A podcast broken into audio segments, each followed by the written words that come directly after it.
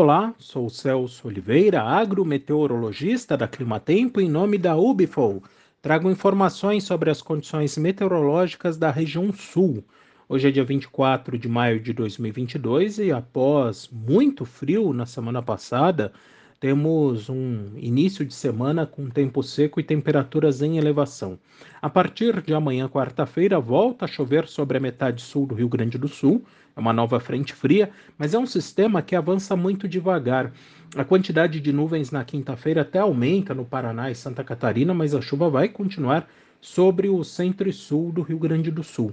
Somente na sexta-feira é que a chuva avança para a metade norte do Rio Grande do Sul, também para Santa Catarina, e a partir do domingo volta a chover também sobre o estado do Paraná, situação que prossegue pelo menos até meados da semana que vem, inclusive com acumulados significativos. Olhando para os próximos sete dias, os maiores acumulados são projetados ainda entre Santa Catarina e Rio Grande do Sul. Depois disso, é que vai chover uh, mais intensamente sobre o Paraná é, e a expectativa é de acumulados aí pouco acima dos 50 milímetros. Importante salientar o seguinte, que como essa frente fria ela avança devagar, ela num primeiro momento aumenta a umidade do solo, favorece o preparo do solo para as atividades de campo, para a instalação, por exemplo, das culturas de inverno, favorece o desenvolvimento das culturas que já estão instaladas no Paraná, mas como há uma certa persistência Uh, depois de alguns dias, essa chuva começa a atrapalhar.